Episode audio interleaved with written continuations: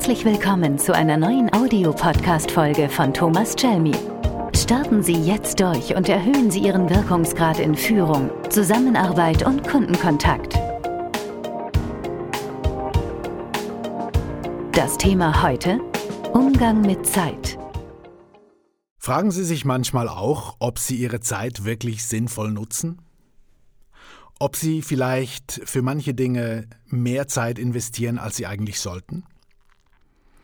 Ob Sie wirklich sinnvoll und ökonomisch mit Ihrer Zeit umgehen?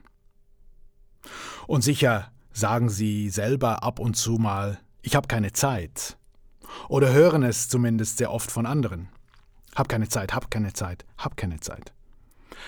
Was ja eigentlich nicht stimmen kann, weil wir haben jeden Tag zurückgesetzt, neu, genau gleich viele Stunden Zeit zur Verfügung. 24 Stunden, jeden Tag, geschenkt, neu. Und zwar jeder gleich viel. Also kann es nicht sein, dass wir keine Zeit haben. Ich habe keine Zeit heißt stattdessen eigentlich ja, ich habe dafür keine Zeit. Oder ich habe im Moment andere Prioritäten. Lassen Sie uns den effektiven Umgang mit Zeit etwas genauer anschauen. Zwei Aussagen im Zusammenhang mit Zeit sind die folgenden. Das erste Parkinson'sche Gesetz. Es wird so viel Zeit für eine Arbeit benötigt, wie zur Verfügung steht. Parkinson war ein amerikanischer Betriebswirtschafter, der dieses Gesetz beobachten konnte in der Arbeit mit öffentlichen Verwaltungen. Und vielleicht haben Sie das ja auch selber schon mal an sich erlebt. Wenn Sie drei Wochen Zeit haben, um einen Bericht abzugeben, wie lange brauchen Sie dafür? Drei Wochen. Wenn Sie für den gleichen Bericht drei Tage zur Verfügung haben, wie lange brauchen Sie dann? Drei Tage. Die zweite Aussage, es ist nicht zu wenig Zeit, die wir haben, es ist zu viel Zeit, die wir nicht sinnvoll nutzen. Die Aussage stammt von Seneca, ist also doch schon zwei, drei Wochen alt. Und es scheint damals schon ein Thema gewesen zu sein. Was heißt nun Zeit sinnvoll nutzen? Kann es sinnvoll genutzte Zeit sein, sich für zehn Minuten hinzulegen und ein Nickerchen zu machen? kann es sinnvoll genutzte Zeit sein, eine Pause einzulegen, eine Runde um den Block zu machen. Ja, natürlich. Nicht immer heißt sinnvoll genutzte Zeit wirklich produktive Zeit.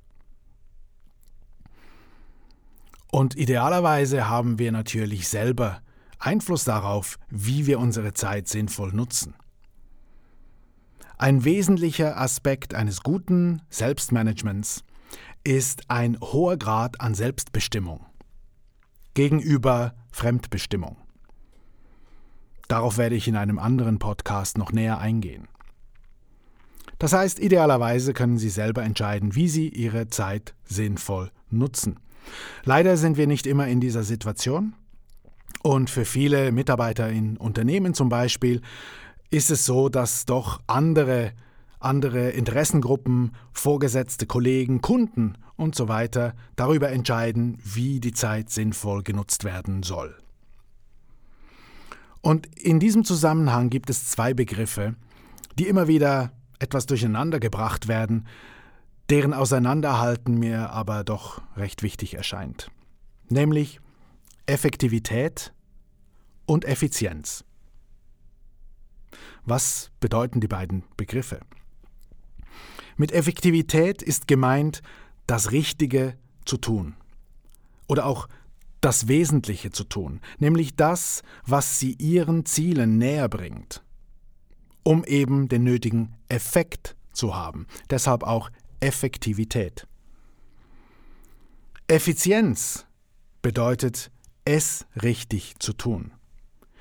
Die Dinge, die sie tun, möglichst richtig oder eben möglichst effizient zu tun. Das kann heißen, mit den vorhandenen Ressourcen ein maximales Ergebnis zu erzielen oder auch das definierte Ergebnis mit möglichst wenig Investition, Energieaufwand oder Kraftaufwand zu erreichen. Und jetzt überlegen Sie bitte für einen Moment, was ist im Zweifel wichtiger? Effektiv zu sein oder effizient zu sein? Nun, im Idealfall natürlich beides. Wenn Sie aber eine Wahl treffen müssten, dann empfehle ich Ihnen sehr, auf die Effektivität zu setzen und die richtigen Dinge zu tun. Ganz einfach deshalb, weil Sie auch sehr effizient das Falsche machen können. Sie können den ganzen Tag fleißig sein und sehr, sehr effizient Dinge abarbeiten. Und am Abend merken, dass die wesentlichen Dinge, die eigentlich wirklich wichtig gewesen wären, liegen geblieben sind. Entscheiden Sie sich also im Zweifel, die richtigen Dinge zu tun. Und optimieren Sie dann die Arbeitsweise, um möglichst effizient zu werden. Im Zusammenhang mit Effizienzsteigerung gibt es übrigens ein sehr, sehr einfaches Prinzip, das sich auf viele Aufgaben anwenden lässt, um die Effizienz zu steigern. Sie kennen es vielleicht schon oder haben es schon mal irgendwo gehört.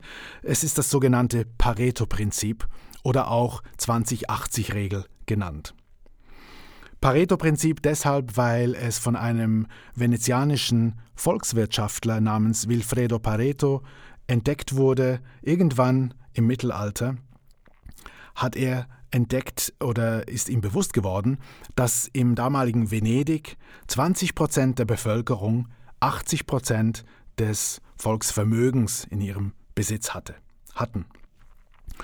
Und diese 2080, äh, dieses 2080-Verhältnis, stellte er fest, kommt auch in vielen anderen Bereichen zum Tragen. So generieren zum Beispiel für viele Unternehmen 20 Prozent der Kunden 80 Prozent des Umsatzes und so weiter. Wesentlich in diesem Zusammenhang ist, dass es viele Aufgaben gibt, bei denen Sie bereits mit 20 Prozent des Aufwands, den Sie betreiben, 80 Prozent des Ergebnisses erzielen. Und dass Sie für die fehlenden 20 Prozent Ergebnis die fehlenden 20 Prozent, die zur Perfektion führen würden, also zu 100 Prozent Ergebnis, überdurchschnittlich viel zusätzlichen Aufwand treiben müssen. Ich gebe Ihnen ein kleines Beispiel. Angenommen, Sie sind in einem Meeting und Sie haben die Aufgabe gefasst, das Protokoll zu führen, das Sitzungsprotokoll. Und im Nachgang der Sitzung dieses Protokoll auch an die entsprechenden Sitzungsteilnehmer zu verteilen. Jetzt können Sie nach der Sitzung dieses Protokoll auf Rechtschreibung korrigieren und Sie können das Ganze auch noch schön machen. Sie können das Layout an, das, an, die Corporate Identity anpassen. Sie können mit Fettschrift, mit Bullet Points, mit Absätzen äh, das Ganze wirklich fürs Auge schön gestalten. Gewisse Dinge vielleicht nochmal umformulieren, damit sie einfach äh, stimmiger und schlüssiger klingen und so weiter. Also einen recht hohen Aufwand betreiben, um dieses Dokument perfekt abzugeben. Oder Sie sagen sich, okay, ich wende hier das Pareto-Prinzip an und mache diesen Bericht oder mache dieses Protokoll einfach funktional. Das heißt, die wichtigsten, Beschluss, äh, die, die, wichtigsten Beschlüsse, die gefasst wurden, sind drin. Ähm, das Ganze ist möglichst ohne, Schrei ohne Schreibfehler formuliert und dann raus damit, weil es ein internes Dokument ist. Und so gibt es viele Aufgaben, die Potenzial haben für das Freischaffen von Kapazität. Denn was geschieht denn, wenn Sie mit 80 Prozent des Ergebnisses zufrieden sind und damit Ihren Aufwand massiv reduzieren? Sie schaffen damit Freiraum, Sie schaffen damit Kapazität für andere Dinge, für wesentliche Dinge, um die Sie sich dann kümmern können. Nun ist die Frage natürlich auch hier, wer entscheidet denn darüber, wie viel Qualität oder wie viel Ergebnis gefragt ist oder nötig ist. Nun, bei all den Aufgaben, die Sie nur für sich selber machen, können Sie selber entscheiden, womit Sie sich zufrieden geben. Ich hatte gerade kürzlich jemanden in einem Seminar, der laut gelacht hat, als ich dieses Pareto-Prinzip vorgestellt habe. Und dann hat er gesagt, ja, ja, das bin ich. Sogar wenn ich nur für mich ein Excel-Sheet aufmache und ein paar Sachen, äh, und ein paar Sachen äh, kalkulieren will, dann muss ich das auch noch schön machen. Das muss einfach auch noch über die Funktionalität hinausgehend gut aussehen. Und schon ist wieder eine halbe Stunde dahin, die ich für etwas anderes hätte nutzen können. Also steht uns häufig unser eigener Perfektionsanspruch dabei im Weg, effizienter zu sein. Das heißt, meine Anregung hier und meine Ermutigung an Sie ist, schreiben Sie mal alle Ihre Aktivitäten auf, machen Sie eine schöne Liste und dann gehen Sie jede Aktivität kurz durch und fragen sich, wären hier auch 80% Ergebnis ausreichend? Just good enough, gut genug. Wenn das Aufgaben sind, deren Ergebnis andere betreffen, äh, betrifft, wenn das zum Beispiel eine Aufgabe ist, die Sie für Ihren Vorgesetzten erledigen oder für Ihren Kunden oder Kollegen in anderen Abteilungen, in nachgelagerten Prozessen von der Qualität ihrer Arbeit abhängig sind, dann kann es sich lohnen, einmal ein Gespräch zu suchen. Das Gespräch dahingehend zu führen, dass Erwartungen geklärt sind, dass Sie Ihren Vorgesetzten vielleicht einfach mal fragen, sag mal, in dem Bereich hier bei dieser Aufgabe, was ist eigentlich deine Erwartung? Erwartest du hier Perfektion von mir oder wärst du mit 80% Ergebnis auch zufrieden? Ich könnte mir damit sehr viel mehr Kapazität freischaffen und meine Produktivität erhöhen. Führen Sie diese Art von Gesprächen, um auch aufzudecken, wo Sie vielleicht annehmen, es sei Perfektion gefragt und dann äh, feststellen, nein, es wären eigentlich 80 Prozent auch ausreichend.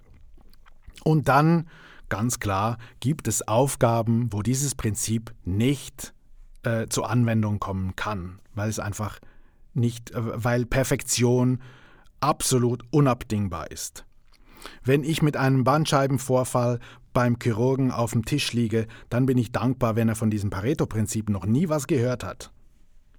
Wenn ich beim Piloten hinten im Flugzeug sitze, im Endanflug auf die Landebahn, bin ich dankbar, wenn er die Mittellinie der Landebahn wirklich trifft beim Aufsetzen und nicht einfach ungefähr dort landet, wo die Piste ist.